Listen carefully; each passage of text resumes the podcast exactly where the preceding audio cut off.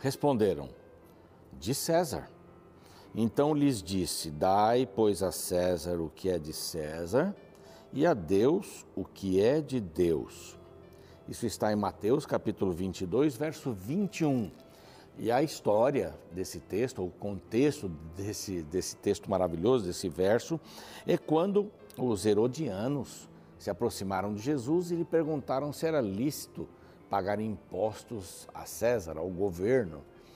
Dessa maneira, eles estavam pensando assim: se Jesus disser sim, vamos pagar impostos, eles correriam aos líderes judeus ou judaicos e diriam: ah, está aí um homem aí que é a favor de César. Se, eles, se Jesus dissesse: não, não, não devemos pagar impostos a César, eles correriam para os de César, né? para os cobradores de impostos. Olha, tem alguém ali falando mal dos impostos. Então vamos pegar a Jesus. Mas o que aconteceu? Jesus pede uma moeda, tem lá a figura de César e ele perguntou de quem é essa figura. Por isso que o verso diz assim: de César. Então, dai a César o que é de César, mas dai a Deus o que é de Deus. Não se esqueça de Deus também. Nós estamos aqui no mundo, somos cidadãos dessa terra, mas nossos olhos estão na pátria celestial. Devemos ter nossos compromissos como cidadãos, cidadãs, aqui nessa terra, mas nosso grande objetivo é andarmos como cidadãos do Reino de Deus. Este é o programa Reavivados por Sua Palavra. A gente sempre começa com um versinho que praticamente não tem nada a ver com aquilo que nós vamos falar no segundo bloco, né? Mas tem tudo a ver porque a Bíblia Sagrada vai nos instruindo, vai nos orientando, vai nos permitindo conhecer a verdade, a verdade absoluta, não a relativa. Relativa é situacional, dependendo isso, dependendo aquilo, mas graças a Deus temos a Sua palavra. E o objetivo do programa Reavivados por Sua palavra é esse: é estudarmos a Bíblia a cada dia, termos Jesus no coração, pensarmos em Deus o tempo inteiro. É assim que vive o cristão, seguramente. Um capítulo da Bíblia é declinado aqui com você todos os dias através da TV, não é? Através da TV às seis da manhã, com repetição às três, através do YouTube. O nosso canal no YouTube é Revivados por Sua Palavra NT. Vá lá, se inscreva. Nós temos aí 430 mil é, inscritos em nosso canal. É um, para honra e glória de Deus. Queremos chegar a meio milhão e depois a um milhão, dois, três Quanto mais gente estudando a Bíblia, melhor, não é verdade? Então propague o canal para os seus amigos. Estamos no NT Play, conteúdos aqui da Novo Tempo, outros conteúdos além da TV. Estamos no Deezer, no Spotify, e esses canais você pode ir ouvindo no carro, fazendo um exercício físico ou em qualquer outra atividade. Mas nos acompanhe todos os dias. Lá no YouTube nós temos toda a Bíblia gravada e vários livros mais de uma vez. Então, por falta de material, né, nós não podemos dizer assim, ah, não dá para estudar a Bíblia. Mas nós temos que agradecer aqui um grupo de uma maneira muito especial, são os Anjos da Esperança. São pessoas que confiam na missão da Rede Novo Tempo através da TV, do rádio, das mídias sociais, dos cursos bíblicos, que são gratuitos, são gratuitos para você. Você recebe em sua casa, temos é, materiais eletrônicos também que você pode é, buscar e estudar a palavra de, de, uma maneira bastante mais moderna, né, prática e tudo mais. Mas graças aos Anjos da Esperança nós podemos fazer tudo isso e levar até você um programa diário como esse e outros tantos. Quer se tornar um Anjo da Esperança? Bem simples. Basta escrever para este WhatsApp aqui, tá bom? Escreva para cá e você vai poder ter todas as informações para se tornar um anjo da esperança. E falando nisso, né, falei em cursos bíblicos, aqui está uma revista que apresenta um tema extraordinário. É, mas só tem esse tema, pastor? Eu já fiz é, toda, toda a revista, já estudei, já respondi as perguntas. Não, tem outras também. Não é? Você vai, vai descobrindo aí nos programas, nós vamos passando para você. Mas esta é fundamental: estudar a respeito da oração. Aqui está um outro WhatsApp para você pedir essa revista gratuitamente. Bom, nós vamos para um rápido intervalo e na volta vamos estudar o capítulo 2 do segundo livro das Crônicas. Não sai daí.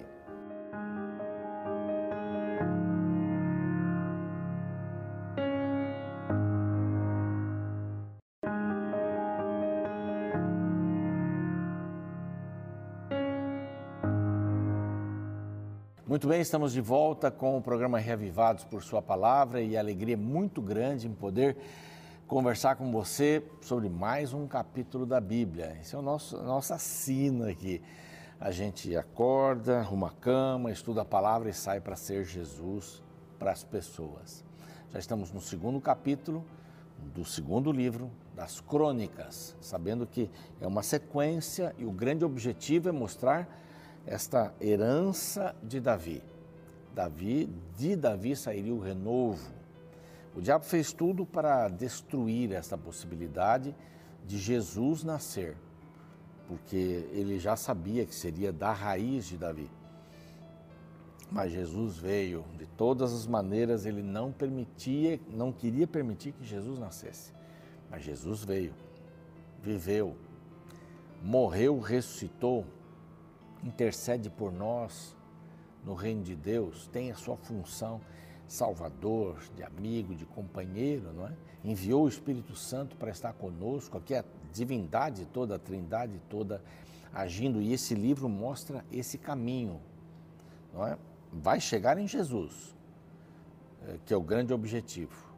Como o diabo não pôde evitar que Jesus nascesse, morresse, ressuscitasse, subisse aos céus, hoje ele tenta fazer com que Jesus não nasça em nosso coração. Isso aqui é bastante sério. A gente tem que ficar bem atento nessa situação toda. Bom, ontem nós vimos que Salomão teve muitos bens, muitos bens, muitos bens. E o que você faria se tivesse tanto dinheiro assim, né? Construir uma escola, um asilo, uma creche, o que você faria aí? Não é uma casa para idosos, né? É mais elegante falar do que asilo. É, eu conheço algumas pessoas que, que estão bem financeiramente e começam a olhar para outros países, ajudando alguns países que não têm tantas condições financeiras. Eu conheço uma proprietária de escola que ela já, já construiu escolas em outros países para que as pessoas pudessem ter conhecimento. Isso é uma base importantíssima para um país, para um, o desenvolvimento né, de uma pessoa. Bom, agora nós vamos, na sequência, já vimos isso aqui no capítulo 5 de Reis, mas aqui aparece ou repete essa história. É, Irão, amigo de Davi, alguém que fornecia madeira e outras coisas mais, alguém que tinha domínio. Uh, com, com navios e tudo mais, conhecia bem essa questão. E agora Salomão pede para ser amigo também de Irão. Irão é um rei de Tiro, né? E diz assim: Olha, como você procedeu com meu pai, proceda comigo também. O meu pai estava preocupado em guardar uma fortuna para ser aplicada no templo. Então, tudo aquilo que você já fez para ele, faça para mim. Não é? é? É muito importante isso. E houve o um interesse de Salomão em construir duas coisas aqui, aparece no verso 1. A casa ao nome do Senhor, será mais importante, como também a casa para o seu reino. Lembrando que Davi construiu um palácio para ele. Salomão agora construiu um palácio para ele também. Vamos ver os desdobramentos disso aqui ele também exagerou um pouco. Como ele exagerou comprando cavalos a preços altíssimos, né, do Egito, da Cilícia, como vimos aqui ontem, né, exatamente ontem, mas aqui nós encontramos ele também preocupado em construir alguma coisa para si. Depois ele constrói ali um palácio para a esposa dele egípcia, aí vai, vai, um desdobramento que a gente vai ver onde vai chegar aqui, né? Para os que estão acompanhando, nós já vimos isso em Reis, tá bom? Mas ele, ele designou 70 mil, diz aqui, verso 2, homens, para levarem as cargas, 80 mil para talharem pedras nas montanhas, porque as pedras eram cortadas exatamente como seriam usadas no templo. Elas não foram cortadas na região do templo ou já dentro não é, do, do, do local, da planta onde seria estabelecido o santuário. Elas foram cortadas fora, não havia barulho dentro, elas eram encaixadas e de uma forma extraordinária, como eles faziam naquele tempo. Bom, e ainda diz aqui que é, para talharem as pedras das montanhas e 3.600 para dirigirem a obra. Era uma obra muito maravilhosa, né? muito grande, especial, detalhista. Embora Davi tenha deixado a planta, é, Salomão superou-se em alguns aspectos dessa construção. Bom, ele conversa, como já disse, com Irão e disse assim: ó, Eu estou para edificar a casa ao nome do Senhor, verso 4. Olha essa expressão. Eis que estou para edificar a casa ao nome do Senhor, meu Deus, e quero consagrar para queimar perante ele incenso aromático e apresentar o pão contínuo da proposição. Esses eram, eram elementos que estavam no tabernáculo, né? E os holocaustos de manhã, da tarde, nos sábados, nas festas, né? Os sábados de dias de festas e dias de festas, de lua nova, nas festividades do Senhor, nosso Deus, que é obrigação perpétua de Israel. Há festas no ano espirituais que nós devemos cumprir, para nos lembrarmos das grandes coisas que Deus fez: a Páscoa, a libertação, o cuidado de Deus né, no deserto, do tabernáculo, as festas do tabernáculo e, e outras mais que apareceram por aí. Mas ele, ele dizendo para Irão, né? Eu estou para edificar a casa ao nome do Senhor meu Deus e lhe consagrar. Vou fazer uma perguntinha aqui. E você? Você está construindo a casa do Senhor depois que o templo foi destruído? Aliás, depois que Jesus morreu, o véu do templo rasgou, ele perdeu o sentido. Porque ele era o cordeiro. Então, não precisariam mais matar cordeiros. É óbvio, não é? A minha nora que gosta muito dessa expressão, óbvio, é óbvio. Ela fala muito isso daqui, né? Eu amo minhas, minhas noras, duas noras, sensacionais. Mas é óbvio isso, não é? Ele queria construir uma casa para o nome do Senhor, seu Deus, e queria consagrar. Nós temos, depois que, como eu dizia, o templo, uh, o véu foi rasgado, acabou o seu sentido, e aí o Novo Testamento diz que eu me torno templo do Espírito Santo. Então há uma construção do templo. Construção. Tem um aí um, um site, aí um canal, reconstruindo o templo. É alguém que está ensinando a gente a ter uma saúde melhor, alguém que passou de um estado de, de obesidade mórbida para um, um estado de saúde né, completo, então a reconstrução do templo. Mas nós temos um templo para construir também. Não é só o templo físico, não é só a saúde física, porque a saúde física, a saúde mental e a saúde espiritual estão ligadas. Quanto mais poder de cognição você tiver, cognitivo, você tiver, melhor você vai entender as verdades de Deus. Infelizmente, há, há muitas pessoas que têm aí uma, uma capacidade de cognição baixíssima. Quer ver uma coisa? Está no trânsito, liga a setinha, vai entrar na outra pista porque lá na frente você vai sair. O carro que está um pouco mais atrás de você acelera, não deixa você passar. Eu fico pensando assim, mas que decisão mais tola, não? O que, que essa pessoa ganhou não permitindo alguém que precisa entrar do outro lado? Não dá para a gente entender algumas coisas. Eu, eu reputo isso com uma cognição baixa. Eu quero ganhar. Ganhar o quê? Não está numa corrida. Não está numa corrida. Então, nós temos que fazer esse equilíbrio. O templo, físico, mental, espiritual. Emocional também, se você quiser colocar. Mas nós estamos construindo, não, não pense diferente. Os detalhes da minha vida hoje vão aparecer em consequências boas ou más daqui a algum tempo.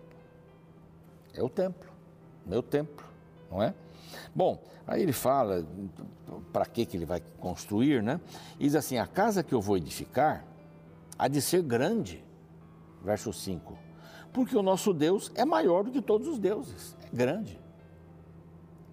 Eu quero construir uma casa compatível ao tamanho de Deus. E aí, em outro momento, ele vai dizer assim que, uh, que Deus né, não, não, não pode habitar num lugar pequeno, porque ele é tão grande não é? Aquele é um símbolo da presença de Deus, onde está a arca, o Shekinah, os anjos, etc. E esses elementos vão aparecendo por aí. Então, até ele diz assim: quem sou eu? Aqui já, já dá uma, uma dica, né? Quem sou eu? Esse Deus grande, quem sou eu para lhe edificar a casa, se não para queimar incenso perante ele? Olha, ele é muito grande. Quem seria capaz de fazer isso? Mas nós vamos fazer isso para a honra e glória de Deus e eu quero o melhor. Manda-me. Estava comprando isso aqui.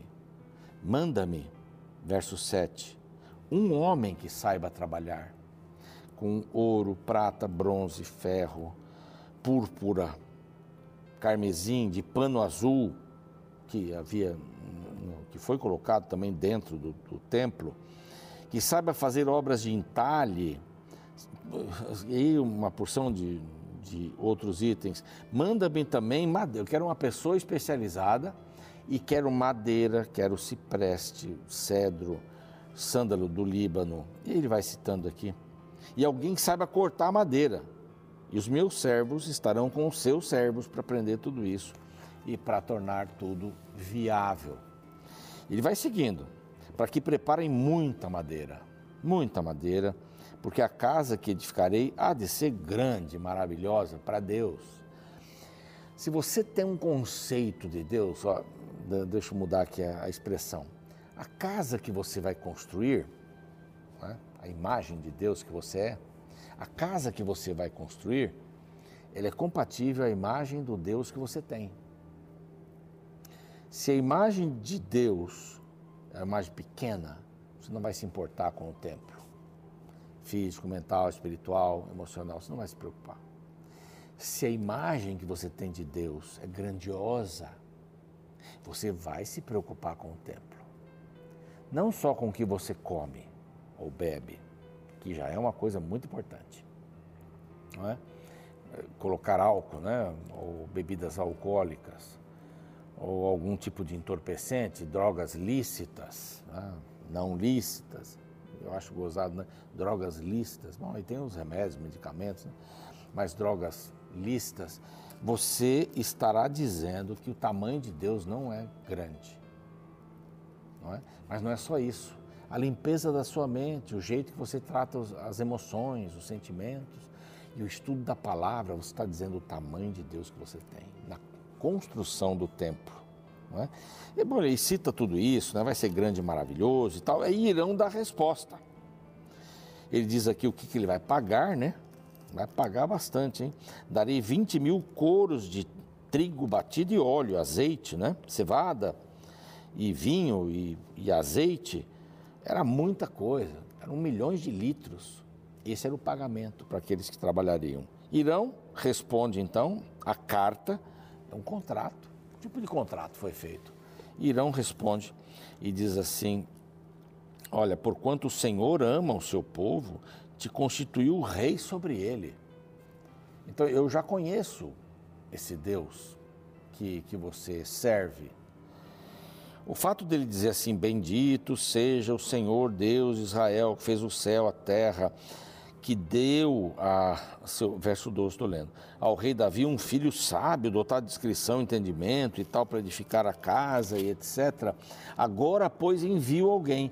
Ele enviou um camarada chamado Irão Abi, que era filho de uma mulher da tribo de Dan, que ele era israelita, cujo pai foi de Tiro. Então era um meio israelita. Hoje é uma coisa boa, né? ele foi contextualizado aqui. Vai lavrar ouro, tal, tal, tal, qualquer pano. Aqui da descrição no verso 14, tudo aquilo que ele pode fazer. Agora, pois, mande o meu senhor para os servos trigo, cevada, que era o pagamento é, para a construção, né? e nós cortaremos tanta madeira do Líbano e etc. Vamos fazer chegar através de jangadas e tal, e você ali de Jope leva para Jerusalém. Então, todo um plano para se construir. Não era simples construir qualquer coisa naquele tempo e grandiosa assim. Então, o máximo que Salomão pôde fazer para edificar o templo de Deus, ele fez, ele fez o máximo. Sabia que estava lidando com um Deus grandioso. E a minha pergunta final é essa: qual o tamanho de Deus para você? Assim vai ser a sua relação com Ele. Essa vai ser a sua relação com Ele. Tente entender o Deus na Bíblia e o valor que Ele tem e o tamanho que Ele tem, para que você possa se relacionar com Ele da maneira correta. E construir o templo, né? reconstruir o templo e dedicá-lo ao Senhor. Vamos orar? Pai querido, estamos nesta lida para construirmos o templo. esse templo que é a nossa vida, é, o coração onde o Senhor vai habitar nossa mente, não é? Que o Senhor possa nos ajudar a crescermos e a produzirmos este templo nas áreas mais diversas, espiritual, a mais importante, a mental, a intelectual, a física, a emocional. Temos equilíbrio em nossa vida e o Senhor nos dirigindo em cada passo. Em nome de Jesus, amém. Eu fico por aqui, o programa segue e amanhã a gente vai se ver com o capítulo 3 do segundo livro das Crônicas. Até lá. Qual é o tamanho de Deus? Aqui podemos compará-lo. Existe uma filosofia chamada panteísmo que coloca Deus do tamanho da natureza. Segundo o pensamento panteísta, tudo é Deus e Deus está em tudo. Para o panteísta, Deus não está fora e nem acima da natureza. A natureza é o próprio Deus e ela não foi criada por ele, já que ela é ele. Esta é uma visão reducionista do Deus bíblico. A primeira afirmação do texto bíblico é que Deus está acima e fora da natureza e que ele é o criador e mantenedor de todas as coisas criadas. O criador sempre é maior que sua criação. Pense por um momento no tamanho do Sol, ou da nossa Via Láctea, ou mesmo em nosso universo. Deus é maior que tudo isso essa correta proporção do tamanho de Deus em relação a nós é extremamente importante no contexto da adoração. Veja como o rei Salomão se refere ao tamanho de Deus no contexto da construção do templo. No capítulo 2 de 2 Crônicas, a partir do verso 5 lemos: A casa que edificarei há de ser grande, porque o nosso Deus é maior do que todos os deuses. No entanto, quem seria capaz de lhe edificar a casa, visto que os céus e até os céus dos céus o não pode conter. E quem sou eu para lhe edificar a casa, senão para queimar incenso perante ele? Nos tempos do rei Salomão, existiam muitas religiões panteístas que adoravam a natureza. Havia os que cultuavam o sol, outros a lua, as estrelas e até as águas. Porém, Salomão destaca que o Deus de Israel estava acima de todos os deuses, porque ele era o criador de toda a natureza. Essa grandeza de Deus impacta diretamente a reverência que o adorador deve ter diante dele. Finalizo com uma interessante história que declara que um garoto perguntou ao pai qual o tamanho de Deus. Então, ao olhar para o céu, o pai avistou um avião e perguntou ao filho: Que tamanho tem aquele avião? O menino disse: Pequeno, quase não dá para ver. Então o pai o levou a um aeroporto e, ao chegar próximo de um avião, perguntou: E agora, qual o tamanho desse? O menino respondeu: Nossa, pai, esse é enorme. O pai então disse: Assim é Deus. O tamanho vai depender da distância que você estiver dele. Quanto mais perto você está dele, maior lhe será na sua vida.